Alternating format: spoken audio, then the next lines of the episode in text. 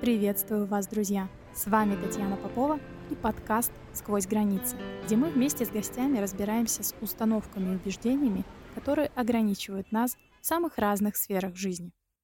В гостях у подкаста Александр Чача Иванов, российский панк-рок-музыкант, лидер группы «Наив» и радио «Чача», который после семи лет жизни в Калифорнии вернулся в Россию, чтобы его дочь познакомилась с русской системой образования, потому что, по мнению Александра, дистанционно стать русским невозможно. Мы поговорили о том, как школа отражает убеждения, по которым живет целая страна, и по каким параметрам российская система образования не хуже других. Почему необходимость всегда получать только правильный ответ в школе становится угрозой твоему свободному выбору в дальнейшей жизни. Я очень рада, что вы здесь, что вы согласились стать гостем подкаста. И обычно всем гостям я немного рассказываю о том, как они здесь оказались и почему. Мой подкаст для меня похож на аудиоблог, возможно. Здесь я делюсь, как через истории э, и жизнь разных самых людей, которые из самых разных сферах работают, чем-то занимаются, создают что-то свое или рассказывают о чем-то, как их вот жизнь, которой они делятся, помогает и мне тоже преодолевать какие-то стереотипы, установки, убеждения. И вот с вами я познакомилась в связи с обстоятельствами, поскольку я преподаю вашей дочке, с вами я в первую очередь познакомилась не как с музыкантом, а в вашей социальной роли отца. Да, мне социальные роли близки, я этим занимаюсь и в университете, поэтому вот как-то, как бы это ни было странно или нет, но в большей степени мне хочется говорить с вами именно вот вашей социальной роли отца и такие вопросы вам тоже задавать. Прекрасно, это даже интересно, потому что в основном я рассуждаю на какие-то музыкальные или около музыкальные темы, и как раз этим-то я сыт по горло уже. А вот это хорошая тема, новая для меня, интересная. Давайте попробуем поговорить о чем-то так сказать, не связанным с моей напрямую с моей работой. Хотя, может быть, как-то они пересекаются, эти два мира, потому что все равно, ну, это происходит в рамках одного человека, меня в данном случае, да. И, конечно, то есть э, на самом деле сложно э, по-настоящему отделить, э, где заканчивается Чача как э, некий такой, да, человек на сцене, да, и где начинается э, Александр Иванов как ну, гражданское лицо. Вот. Но тем не менее, то есть они пересекаются. Давайте попробуем э, поговорить действительно вот немножко в новом ракурсе. Как Аврора оказалась в русской школе?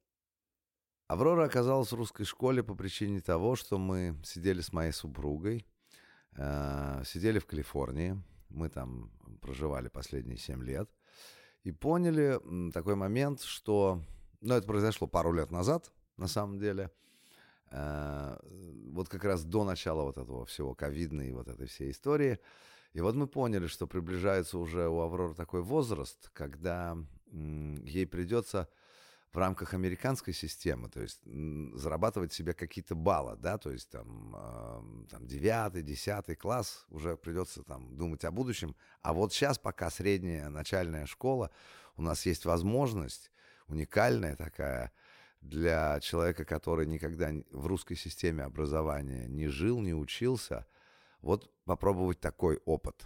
Смысл был э, попасть в русскую школу, научиться здесь э, не только вот учиться там, понимать, а еще научиться социальным отношениям, которые традиционны для этого общества, для этой культурной среды. Э, и, э, конечно, безусловно, это уникальный опыт для Авроры, и я вижу, что она много чему научилась. Обычно принято осуждать все, что наше, нашу там, систему образования, систему здравоохранения, потому что хорошо там, где нас нет. Совершенно верно.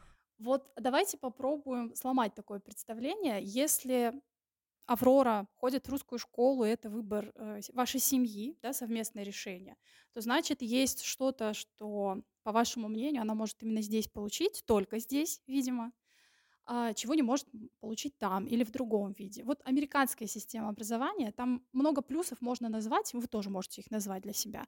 А вот какие там есть минусы, которые, может быть, вы особенно ярко увидели уже находясь здесь и когда ваш ребенок стал учиться в русской школе? Я хочу сказать вот какую вещь. Дело в том, что действительно, когда мы живем в России, и когда вот мы здесь вот, ну, здесь наши дела, здесь наши родственники, здесь наша работа, здесь наша, ну, не знаю, все, да, вот э, мы связаны с этой страной, и мы находимся только в ней, мы начинаем, вот, ну, так, это распространенный такой ход мысли, начинаем так, э, ну, читая какие-то там, э, да, публикации из других стран, смотря какие-то видеоотчеты, материалы, интервью с другими людьми, мы начинаем как бы думать, да, что-то мы там совсем отстали, что-то мы какие-то убогие, э, что-то, то есть вот там где-то, да, где нас нет, там прогресс и движение вперед, а мы тут топчемся на одном месте. И в этом смысле я хочу сказать, вот мой опыт, он такой. После семи лет, проведенных в Калифорнии, я стал отчетливо понимать, что оно вот не так на самом деле, не так однозначно. Да, безусловно, так называемый Запад вообще в целом, э, Калифорния в частности, конечно, это такие ну, островки прогресса, да, можно так сказать. И они, ну, многие вещи там делаются по-другому, не так, как мы привыкли, не так, как принято у нас. И они завораживают, особенно на первое, на, на первое время. Мы можем потом, потом поподробнее поговорить, с чем вот я столкнулся, чего я не ожидал, хотя я вроде как бы, когда ехал в Америку, уже был и взрослым человеком, и у меня за плечами было много э, всевозможных путешествий, и, ну, я в разных местах жил, в разных местах и рос даже там, да, и мне было как бы сравнивать с чем, но тем не менее я испытал большой культурный шок, э, когда приехал в Америку и стал уже там не как турист жить, а как вот, э, то есть постоянный резидент да, штата Калифорния. Э, со многими вещами столкнулся интересными, неожиданными. И самое главное, что начал э, ценить то, что у нас в России есть. Понимаете, вот я уже не первый раз сталкиваюсь о том, что меня спрашивают, ну хорошо, ну вот ты говоришь, что там переоценил, да, то есть относился к родине более скептически, а потом, когда на чужбине пожил и посмотрел, э, там начал замечать какие-то плюсы. Вот что это за конкретно за плюсы? Вот расскажи о них. И я каждый раз, когда пытался об этом рассказывать, понял для себя, что вот каких-то таких вот очевидных вещей, э, которые можно вот прям вот взвесить, расфасовать, там, не знаю, определить, вот поставить какой-то знак качества, их нету. Вот, вот такого нет, что, например, вот в Америке они делают так, а вот мы, молодцы, делаем по-другому. Оно, как, как бы это сказать, это скорее построена на ощущениях, на каких-то таких внутренних сложных переживаниях такого сорта, как там, вот кто я, да, кто я в этом обществе, как, какова моя роль в нем.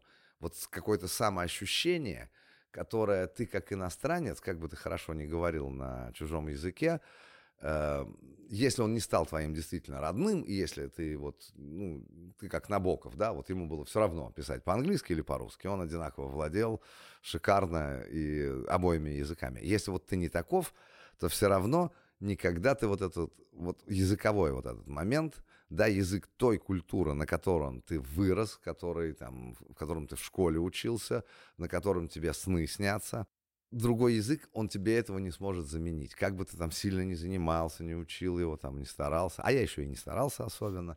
Поэтому э, вот этот момент, он, видимо, неустраним. И дабы его устранить, почему на самом деле вообще было решение сюда приехать? Э, потому что дочка наша естественным образом билингва. Мама у нее американка, и она всегда с самого рождения говорила с ней только по-английски. А папа у нее русский, и я всегда с самого рождения с ней говорил только по-русски. Были даже такие смешные казусы, пока она росла, и она сама, ну, еще не понимала до конца. Как-то раз Ли, моя супруга, э, сказала ей что-то, ну, по-моему, уже когда укладывала спать, типа, закрывай глазки. И это было, видимо, ну или, по крайней мере, впервые для Авроры, когда она обратила внимание на то, что ей мама сказала по-русски что-то, потому что она до этого все время говорила с ней только по-английски. И вместо того, чтобы закрыть глазки, она вскочила из кровати, побежала ко мне и сказала, «Мама мне сказала на твоем языке, закрывай глазки». То есть для нее это было так удивительно и так, эм, ну, странно, неожиданно, что она не могла это как-то даже привести к одному знаменателю.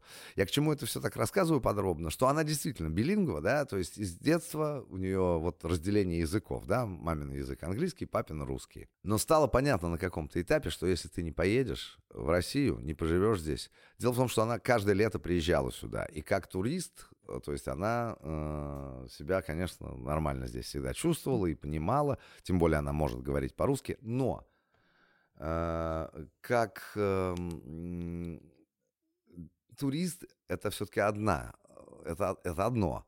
А вот, э, скажем, ну, жить вот в стране, да, быть ее частью, это другое. Но вообще-то нужно погрузиться вот в какую-то культурную обстановку, да, э, в какую-то вот то, как принято здесь, да, то, как вот в этом месте принято, как вот здесь люди взаимодействуют, в том числе и неформально это составляет довольно большой э, как, пласт, э, не знаю, представлений и вообще ощущений, которые делают нас теми, кто мы есть. То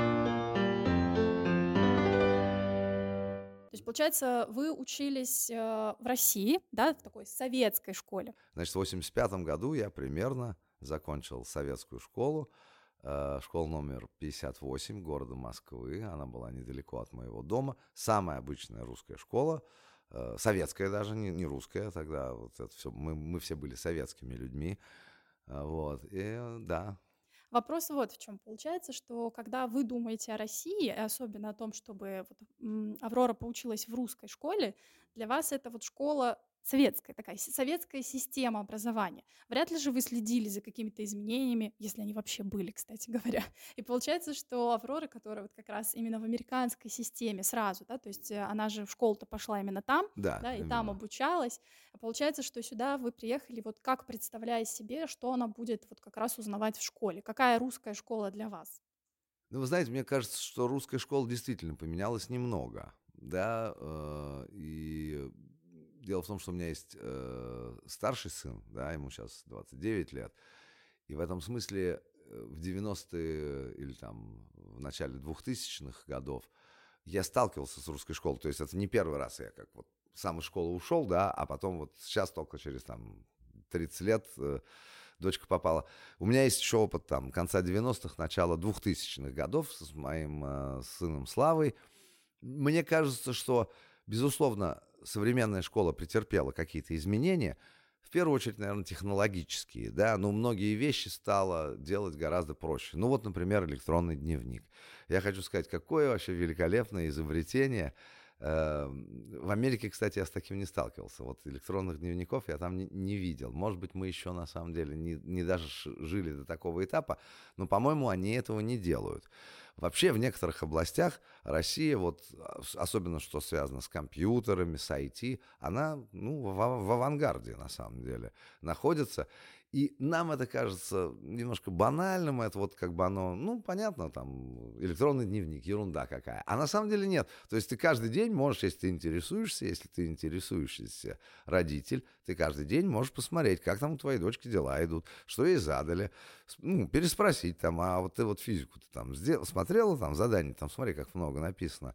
То есть при Брежневе такого не было, конечно, безусловно. Но по своей сути мне кажется, российская школа мало изменилась от советской.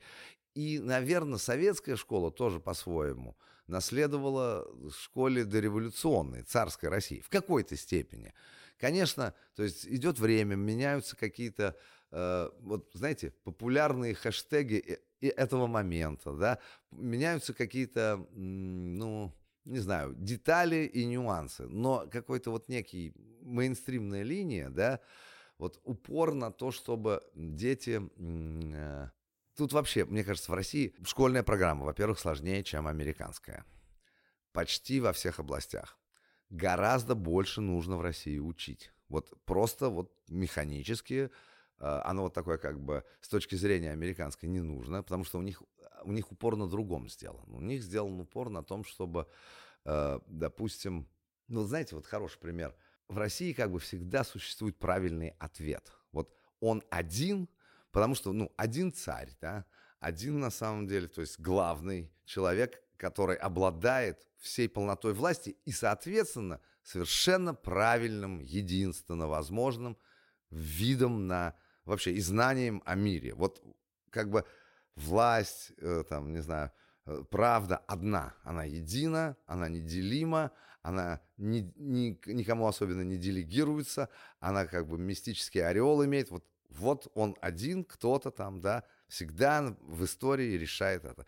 В Америке, мне кажется, гораздо шире смотрят на то, что м- правд может быть много, что есть такое понимание, что у разных людей может быть разная правда, и есть еще такое понимание, что это нормально, что нормально, что есть разные правды, и более того, нормально то, что эти правды друг с другом конкурируют. Там вот основной упор, что, да неважно, может быть, ты и заблуждаешься, но поскольку на самом деле возможно, возможны варианты, и как бы общество там то выберет, выберет республиканца Трампа, да, который вот кнет свою такую линию, да, то потом ему на смену приходит демократ, который отменяет половину указов, которые были, значит, предыдущим президентом, ну, выпущены, и он гнет свою линию. И вот в этом как бы таком попытке найти правду, да, и при этом, ну, в, в такой манере, как сказать, в соревновательной. Это, мне кажется, переносится и на школу тоже. Да, в школе, ну да, давайте дискутировать, да, у тебя странная точка зрения, ну ты, ты можешь ее там отстаивать и можешь э, там за нее, за нее бороться. Я утрирую все, потому что и там это немножко не так, и здесь это тоже не совсем так. Но здесь как бы типа параграф 37, часть вторая – там, Иванов, отвечай нам, что там то-то. И если я прям вот просто по памяти отвечу весь этот параграф, просто перескажу, садись, Иванов, 5. Это, то есть, как бы великолепный ответ. А в Америке скорее, то есть, там не вопрос о том, чтобы ты вот прям какой-то объем материала точно пересказал, а скорее важно то, как ты это понял, да, то есть то, как ты это видишь, к чему это тебя там подталкивает, да, вот полученная информация. И в этом серьезная разница. Вот у нас есть культ оценок. Понимаете? Вот, в принципе, это о, вот там, получил два, ну, я не знаю, что мне делать. Ну, все, мне конец. Вот я, PlayStation я, конечно, не получу. Меня не будут пускать там гулять туда, куда я хотел и договаривался. А уж про отъезд куда-то мы на дачу хотели ехать там к моему другу. Ну, теперь уж все пропало. Теперь меня никто не пустит.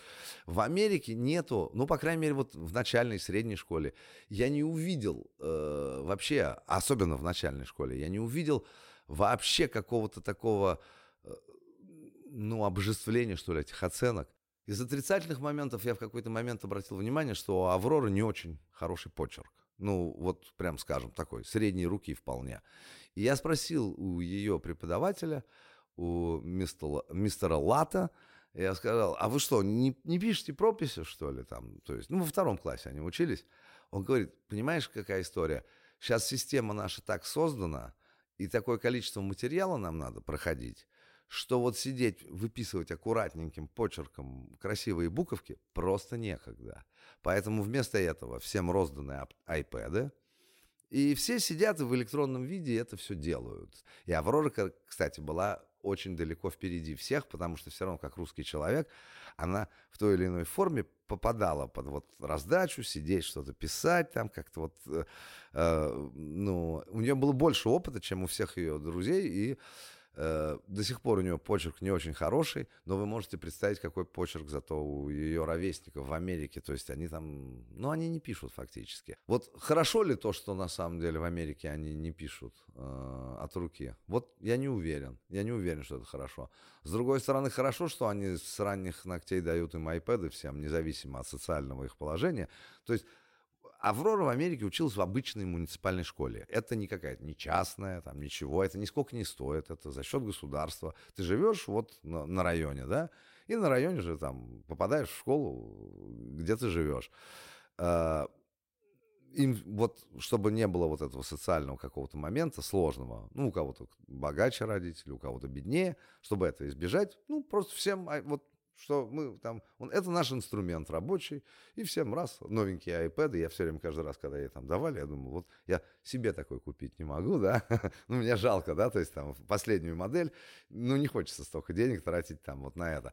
А вот школа может, ну, это приятно, да, это приятно, это э, помогает детям освоиться вот с этой виртуальностью, э, которая, количество которой нарастает да, в нашем обществе помогает. Хорошо это или плохо, я не знаю. И моя мысль, она проста. То есть, если ты можешь как бы и понять и ту, и другую систему, это тебе поможет э, лучше вообще ориентироваться в мире. Потому что, э, ну, вообще, это здорово иметь представление о мире через другую культурную э, какую-то парадигму, через другой просто язык. Потому что часто то, что, на, на что не обращается внимание в одной культуре, име, имеет гипертрофированное и суперважное значение в другой. И также наоборот, да, там что-то может быть, вот, например, прописи в России до сих пор важны, да, а в Америке нет.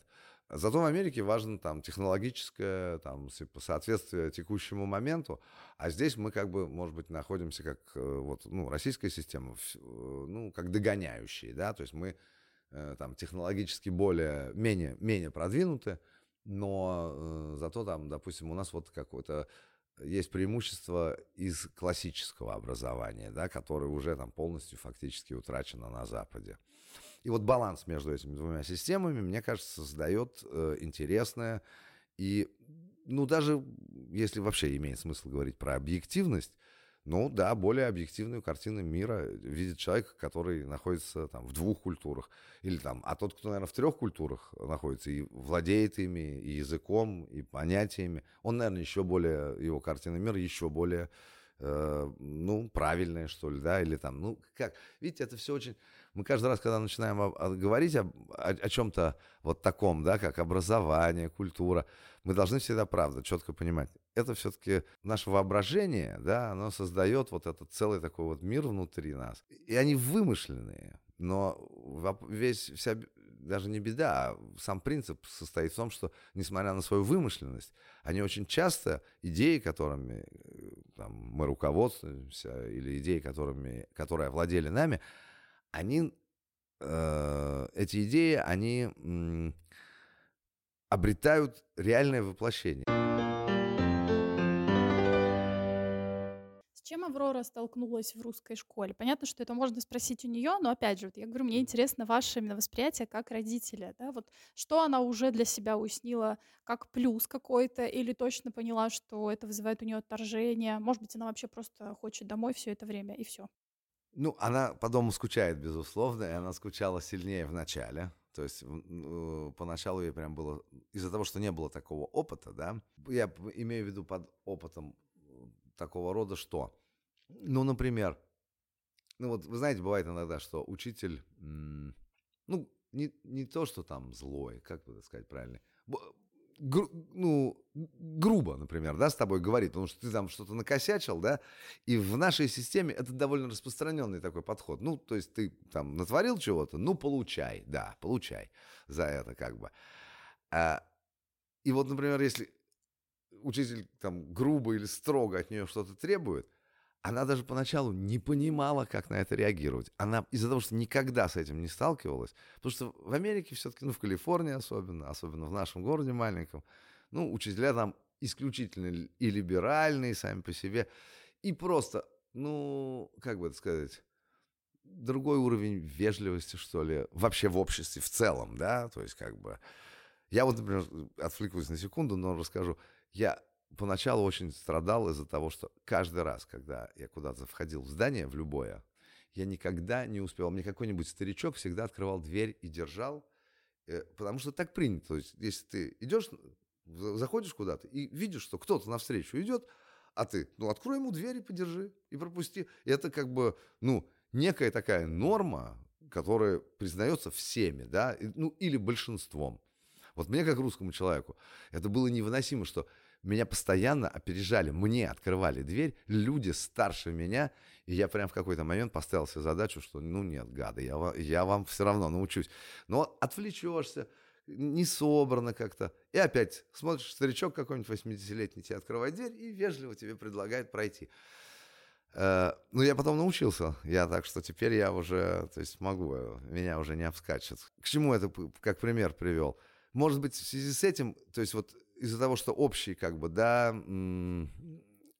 э, общий уровень более вежливый, да, такой, даже средний, да, он все равно более вежливый, поэтому наша вот эта такая некоторая, может быть, прямолинейность, там, да, жесткость, когда ты не имеешь к этому навыка и не знаком с этим, она даже не понимала, вот, вот что ей делать, да, то есть как бы.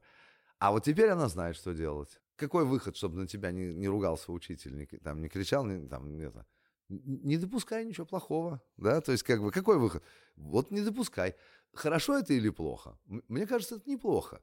Дети, понимаете, они в своем полете вот этом свободном могут очень далеко улететь.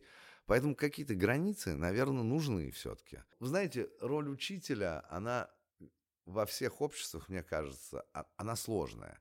То есть она основополагающая, безусловно. Ну, то есть как бы без школы невозможно формирование э, там, современного человека. Невозможно, потому что ну, современному человеку надо все равно чему-то научиться, да, то есть какие-то именно знания, да, не просто возможность там типа болтать о чем-то свободно, да, там, а ну какие-то ну, фундаментальные знания, там, e равняется m на c в квадрате, да, вот, ну, их не, не, нельзя просто заболтать, заволынить и другими какими-то назвать э, там, да, э, понятиями. Вот есть какие-то вещи фундаментальные, они нужны.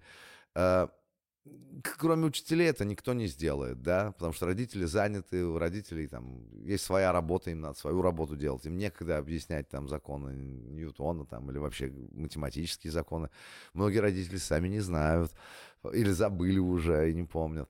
Поэтому роль школы, она, ну, конечно, без, без школы не может э, современный человек вырасти, она нужна. И учителя просто людей делают людьми, да, то есть из маленьких там, ну, ангелочков, когда, когда чертята, да, они как-то, ну, все равно там пробом, методом проб и ошибок, там, постепенно, это не за один день происходит, не за два и даже не за год, это целый вот, поэтому там не зря же там 10 там, или даже больше теперь лет учатся.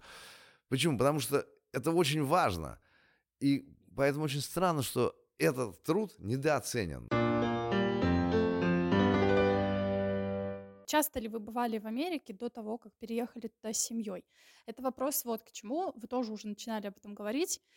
Если у вас есть друзья, наверняка американцы, не только русские, да, вот и у нас же есть представление о том, какие американцы. Вот какие-то там представления, да, ну не знаю, для меня это не чопорные англичане, но, наверное, они такие холодные, прагматичные, что-то про деньги, хотя я понимаю прекрасно, что не у всех там тоже есть деньги.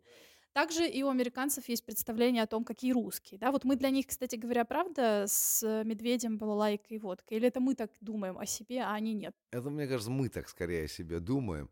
Я за 7 лет э, жизни в Америке один раз столкнулся с негативным отношением к себе э, и к Путину. Э, ну, то есть, потому что чистили меня и Путина там, значит, поминали тоже. Как бы, а я был как бы в роли приспешника Путина. Один раз за 7 лет, и это была, э, ну, пьяная женщина, э, и она тоже, она, по-моему, она все-таки иммигрантка, мне кажется, она не, ну, она теперь, наверное, в статусе американки, но она приехала сама, то есть а, она из Латинской Америки была. И она была пьяна, и у нее было плохое настроение, и как-то так вот. Э, но вообще, каждый раз, то есть я вот думал, вот сам опасался, каждый раз меня спрашивают, там, а вы откуда? То есть, ну, они слышат акцент говорят, а, интересно у вас какой акцент, вы откуда? И каждый раз, там, говоря о том, что там я из России, а это как раз вот случилось вот с Украиной, вся эта история, 2014 год, я ожидал какой-то критики, там, какого-то там, ну, не знаю, э, ну, может быть, по крайней мере, замечания, там, но я ни разу не столкнулся с этим вот вообще за 7 лет, кроме того случая, когда, ну, человек, знаете, пьяный, когда человек, тут нельзя э, из этого делать правила, да, а вообще, американцы очень доброжелательно. О, из России, клево, ничего себе, да, ты издалека. Ну, мы не спрашиваем тебя про медведей и балалайки, потому что мы знаем, что у вас там по городу они не ходят. Но у вас там очень красивые девушки. А вот ваша команда там канадцам надрала задницу там в, по хоккею. Э, И это вот такое массовое, а, оно удивляет даже, знаете, потому что как бы не ожидаешь, когда особенно по телевизору там нагнетается, вот там типа отжали Крым, там то все. А вот люди обычные, ты с ними сталкиваешься, они тебя спрашивают, откуда ты из России, и у всех это вызывает симпатию. Вот ты молодец, какой ты молодец, как ты далеко забрался там, это так далеко, там, Россия так далеко от нас, а ты вот здесь в Калифорнии, молодец, там, типа, здорово, там, у вас там водка там, да, у вас там, ну, нет, тоже, конечно, много что по шаблону, да, и американцы такая нация, которая они мало знают про географию, они мало знают про историю, потому что они как бы в центре мира живут, они знают, вот у них 50 там с чем-то штатов, да, вот у них хватает заботы у детей выучить все эти штаты, столица, а на все остальное уже так, типа, ну, где-то там на краю империи, где-то там в другой галактике что-то там происходит. Но у них вот такое вот отношение. Они обо всем так э, в мире, они так чуть-чуть ну, как бы сказать, ну, ты в центре находишься, ты вот про центральные события. Ну вот, думаешь, а мы на них да? ориентируемся. Ну, так, да, да, они задают там все популярные главные тренды, это все-таки делает Америка. А вам э, самому приходилось сталкиваться вот с тем, что у вас разрушаются стереотипы об американцах? Несмотря на то, что вы да. там родились, да, и вот, ну вот когда стали жить, действительно, у вас тоже какие-то представления разрушились или, наоборот, расширилось? Вот в каких сферах? Безусловно, разрушились. Я тоже думал, что они более прагматичные, я тоже думал, что они более такие, как сказать, формальные, что ли, да, ну, не чопорные, как британцы, да, вот, потому что британцы какие? Чопорные, да, хотя тоже не так. Вот. Хотя и есть и, и чопорные британцы, безусловно. И вот американцы, что они прагматичные. Вот самый большой стереотип – когда мы начали встречаться с моей женой, еще мы не были женаты, я был полностью уверен, что мне теперь придется научиться готовить, потому что американки не умеют готовить, да? Вот это вот такой вот стереотип, который, да, они же не умеют готовить, они все покупают, либо там в ресторане заказывают, либо полуфабрикаты готовы. Она прекрасный повар, она знает там, как индийскую пищу готовить, как, э, там, не знаю, индийская кухня, тайская кухня. Она великолепный повар вообще вот был разрушен мой стереотип в моей жизни вот таким вот образом. Нормальные, хорошие, доброжелательные люди, э, тоже там сердцем, тоже там открытые помочь. Зачастую гораздо больше, чем мы друг другу помочь. Это у нас считается, что русская душа добрейшая. Посмотрите, что эти добрейшие люди, сколько доносов они написали в сталинские времена. Добрейшие русские люди на добрейших русских же людей в основном э, есть вот такие стереотипы, что вот мы там э, богоизбранный народ. Я сам так считаю тоже в какой-то степени. Но э, факты показывают на самом деле, что если говорить по религиозности, ну, там, в Калифорнии, Калифорния, может, не самый показатель, но все равно в нашем городе, который все равно либеральный и типа демократический, ну, э, тысячи церквей самых разных, на самом деле. Это тоже, кстати, интересный вопрос, да. Из-за того, что, вот как я говорил, что нет одной правды, да, и есть понимание, что всякая правда может быть, поэтому и церкви могут быть разные. Эти так вот это видят вопрос, эти вот так, и это нормально. И поэтому разные, то есть конфессии, и они все равны, и они там не являются там какими-то там, э, ну, у нас вот как там, ну, православная вера, например, да, ну, католицизм, да, ну, все остальное это уже какая-то такая типа ересь. А там как раз, ну, нет, ну, католическая церковь, хорошо, ну, там сотни всяких деноминаций протестантских, они, э, ну, на, по закону являются, ну, точно такими же, как там мы, там, ключевые конфессии.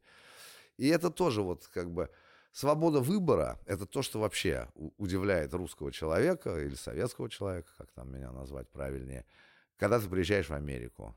Э, это касается всего, начиная там просто от похода в магазин, да, где... Я помню вот первые свои впечатления. Э, такое количество, то есть тебе нужен чай, например. Ну вот идешь в магазин, и когда ты попадаешь э, к, ну, к стеллажу, где, ну, ну, не знаю, ну, не тысячи, ну, сотни сортов чая, которые ты не знаешь, ты, ну, у тебя опыт предыдущий, ты не сталкивался с такими марками, с такими названиями. И просто когда у тебя сотни вот этого всего, ты просто не, не знаешь вообще, что выбрать. Я первое время испытывал ужасную фрустрацию по любому поводу, потому что всего, чего, что вот тебе, что бы тебе не нужно было, всего есть очень большое количество вариантов. Мне, как советскому человеку, который привык, что там, ну, там, два типа водки, 3,62, там, 4,12, 4,20, там, да, э, э, там, колбаса, там, э, там, не знаю, мороженое за 10 копеек или за 20 копеек. Вот у нас выбор такой был всегда в Советском Союзе простой, то есть там, ну, вот там, один-два наименования всего. И вот это когда тысячи всего там, вот разного, всякого, красиво расфасованного, они еще же маркетингом давно занимаются, и вот поэтому оно меня так дезориентировало, это может быть одно из самых сложных таких вот было справиться с тем, что э, выбор огромный, а я полный невежда, я не знаю, что мне выбрать, то есть это как бы самого себя, то есть ты начинаешь то есть, думать, вот люди вокруг, они это все создали, они это все понимают, для них это ну, обычное дело, общее место. Сегодня такое хочу, завтра такое. А я даже не знаю, что мне выбрать. Я не, я не понимаю, как мне, какой критерий использовать для того, чтобы понять, что мне подходит. Мне вот сложно было поначалу понять вообще вот этот уровень свободы, который, например, в Калифорнии присутствует. Ну, что я имею в виду? Ну, будь кем хочешь вообще. Ну, если это не мешает вот прям вот конкретно людям, вот там, ну, твои действия не враждебно, там, не, не опасно. Ну, будь ты кем хочешь. Это как бы некое такое вот по умолчанию правило, которое присутствует, с чем сталкиваешься в Америке. И это то, к чему ты не готов, как советский человек. Потому что советский человек знает, что есть один царь, он знает, как правильно партия Ленина «Сила народная» нас к торжеству, так сказать, коммунизму ведет. И одна правда, все остальное там, типа, либо э, ложно, либо просто попытки у этой правды там что-то отобрать, какие-то ее преференции. А в Америке все-таки есть понимание, что, ну, как минимум две партии есть большие, да. Одни, значит, поправее, другие, значит, полевее.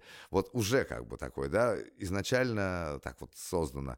А если мы говорим про Европу, ну, там вообще многообразие политических движений и партий. Да и в Америке тоже просто, ну, добиваются результатов две, а как бы, ну, все равно их две, понимаете? Это, это уже сразу вообще другая картина мира.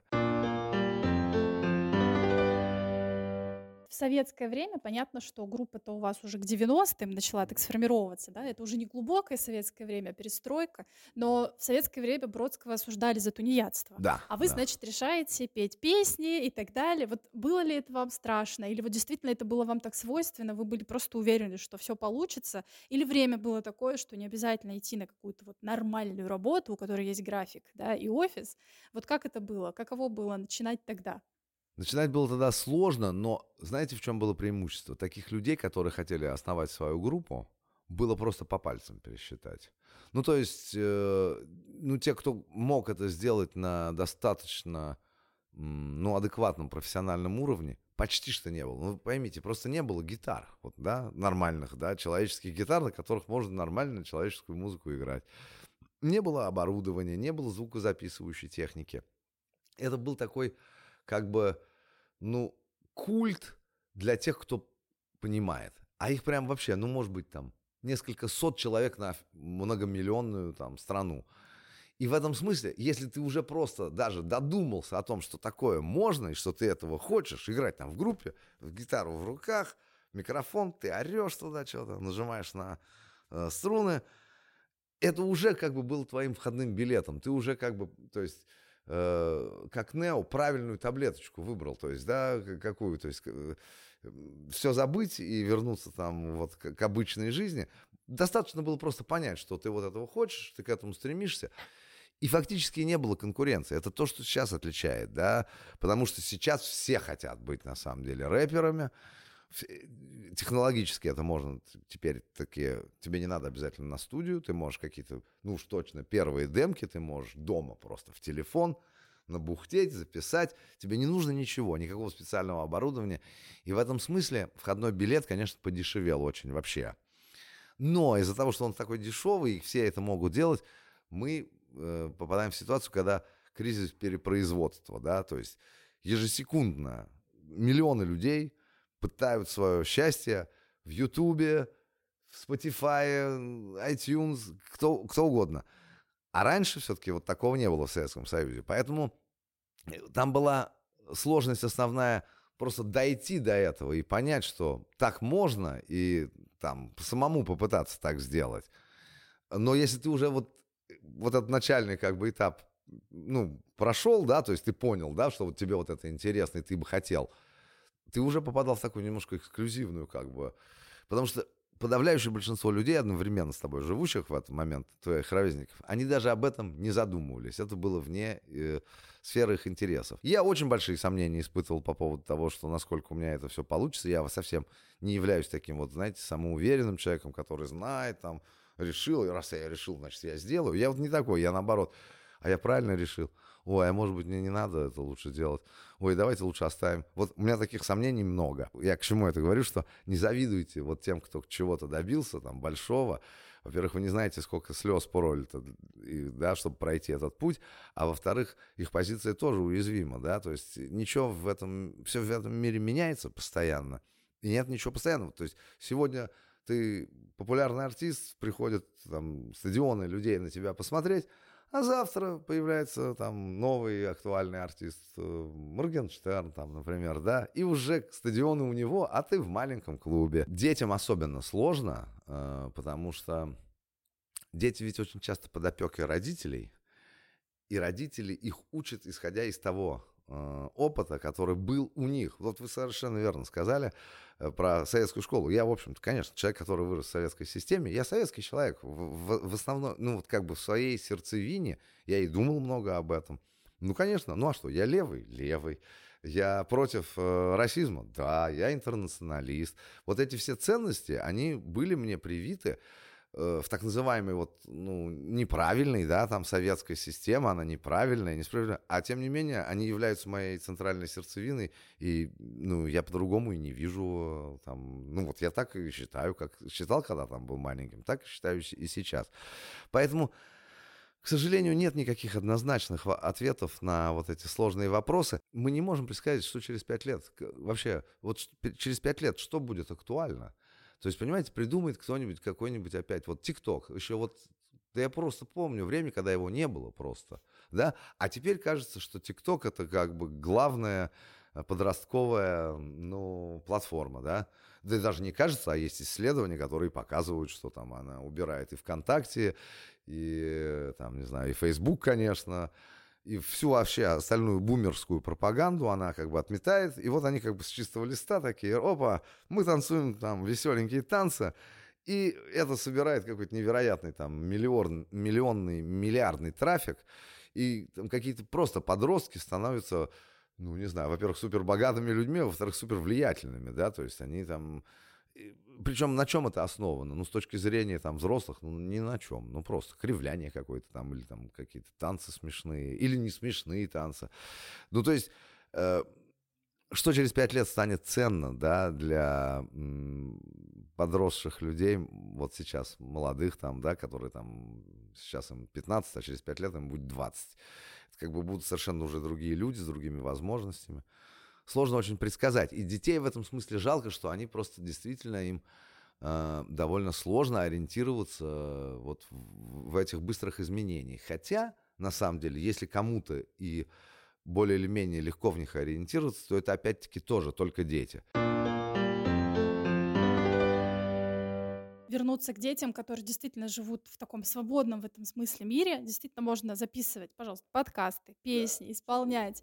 Но и тогда у них формируется представление о том, что можно все. И начинается такая титанические сдвиги да, пластов э, ценностей, что обычно ценности такие классические. У тебя есть школа, затем образование высшее, потому что там ты и определяешься с профессией. Ну, в конце а теперь... концов, да, уже, да, окончательно. Да. Угу. А теперь дети, они действительно, ну вот и мои дети, да, в седьмом классе, mm-hmm. они уже говорят о том, что ну зачем, вот зачем мне это, если можно уже не идти в университет, ну, я да. могу вообще вот это вот делать, мне вообще вот это все не обязательно. И это радует, вот эта их свобода, но в то же время это пугает, потому что как научиться брать на себя ответственность, да, а не погружаться вот в эту инфантильность, в такую вседозволенность, свобода, она вот потому, наверное, ее так мало где-то, потому что не все умеют ею пользоваться. И уж детям, когда она дана, да, это вот как раз чрезмерно. Может быть, поэтому не так плохо, что в русской школе, да, где-то вот еще не то чтобы зажимают, да, Ага. детей, ну где-то может быть слишком, но все равно, потому что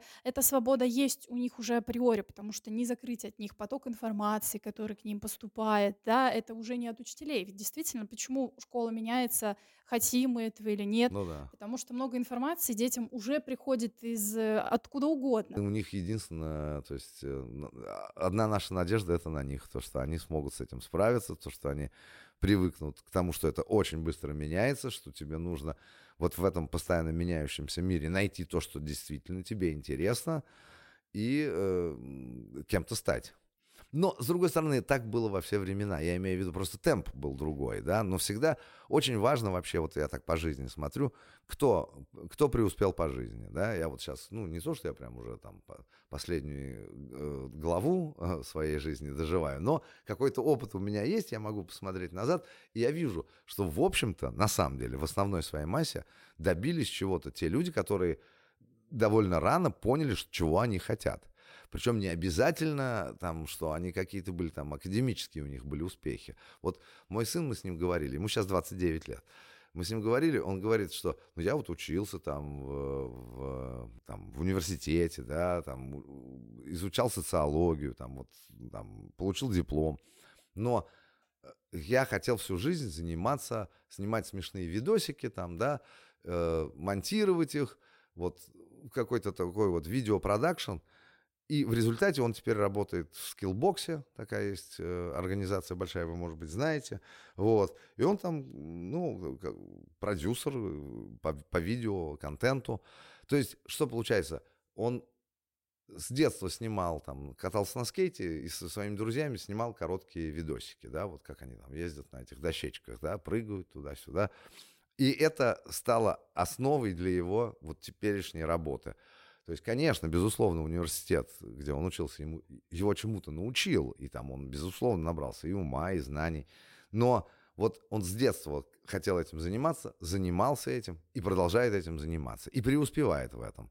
То есть э, те, кто поняли, чего они хотят, да, увлеклись чем-то, нашли вот в этом увлечении своем, э, ну, какую-то, там, не знаю, стали кем-то в этом своем увлечении, они преуспевают в дальнейшем. То есть, как бы две тенденции, противоречащие друг другу. Общество от тебя требует как можно раньше, да, а вот эта так называемая свобода и ин- информации в том числе, и вообще просто, ну, как бы либерализация общества, она тебе позволяет откладывать это решение как можно дольше.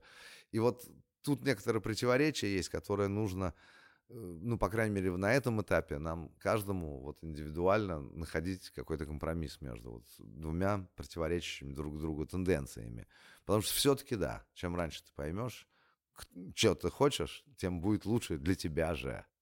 Ну, я тоже вот такой пример, именно подтверждающий, о чем я говорил. Я всю жизнь хотел петь песни и э, быть на сцене, и вот э, развлекать э, население.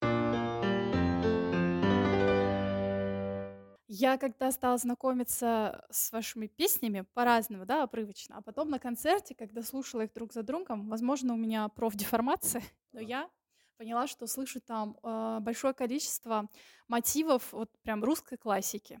Тройка, дорога, телега. Откуда это? Это какой-то культурный код, который просится сам, или вы это сознательно вписываете? Как вообще вы вот откуда это появляются такие образы?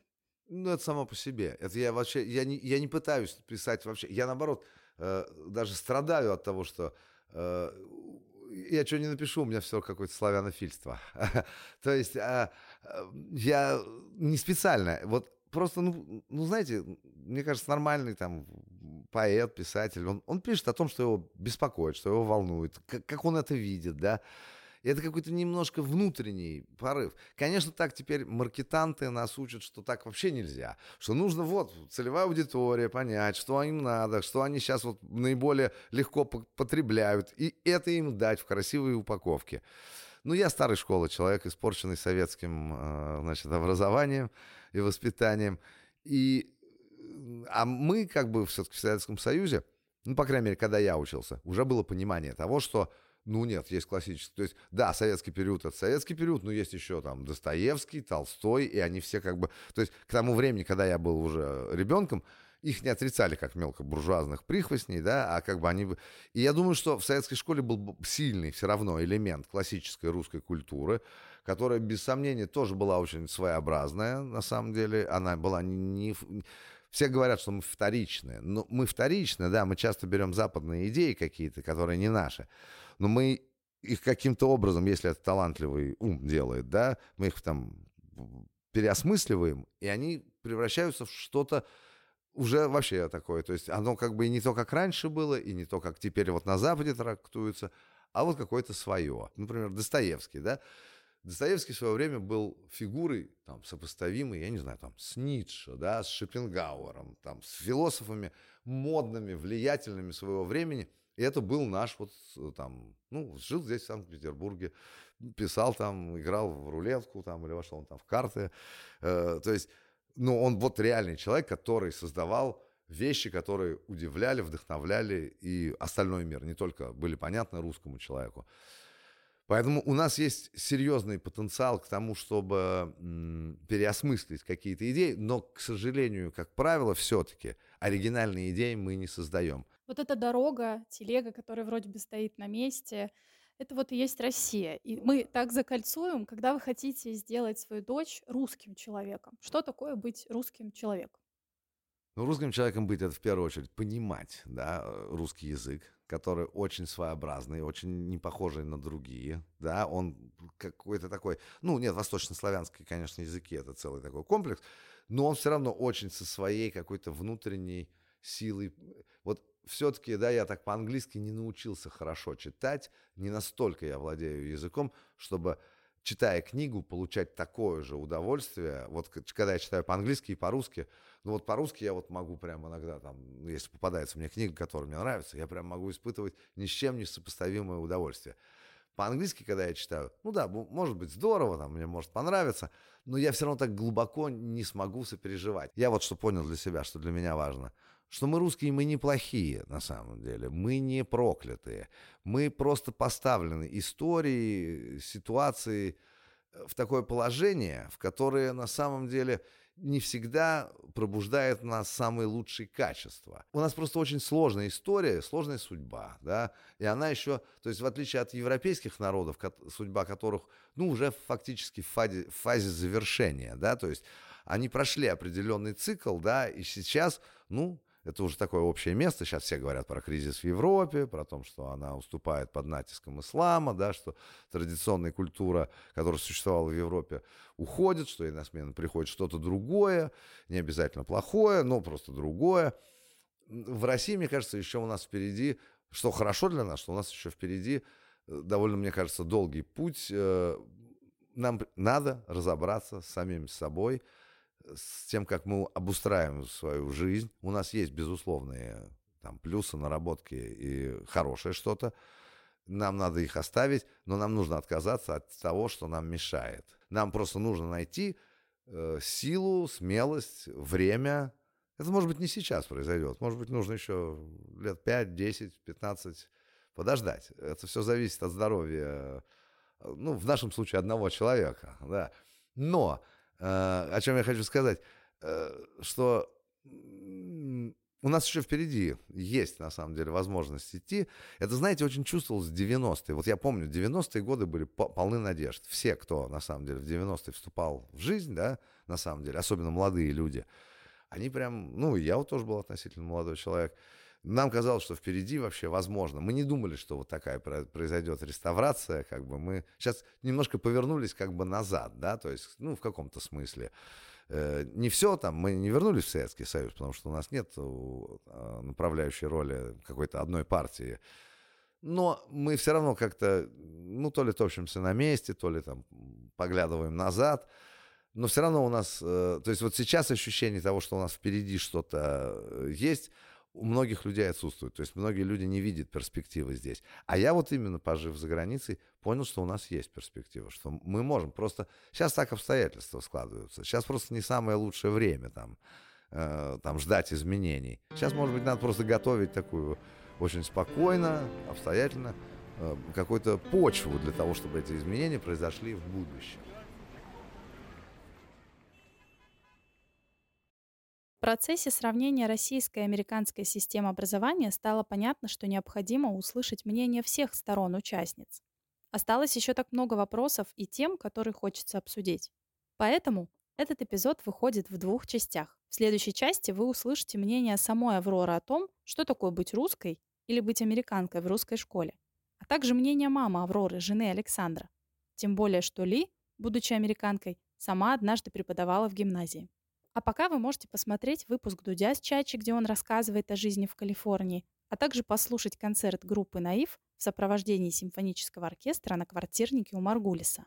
Все ссылки в описании выпуска. С вами был подкаст «Сквозь границы». Спасибо, что дослушали выпуск до конца. Подписывайтесь на аккаунт подкаста в Инстаграме, пишите комментарии в подкаст-приложениях. Я очень ценю обратную связь. До встречи через неделю.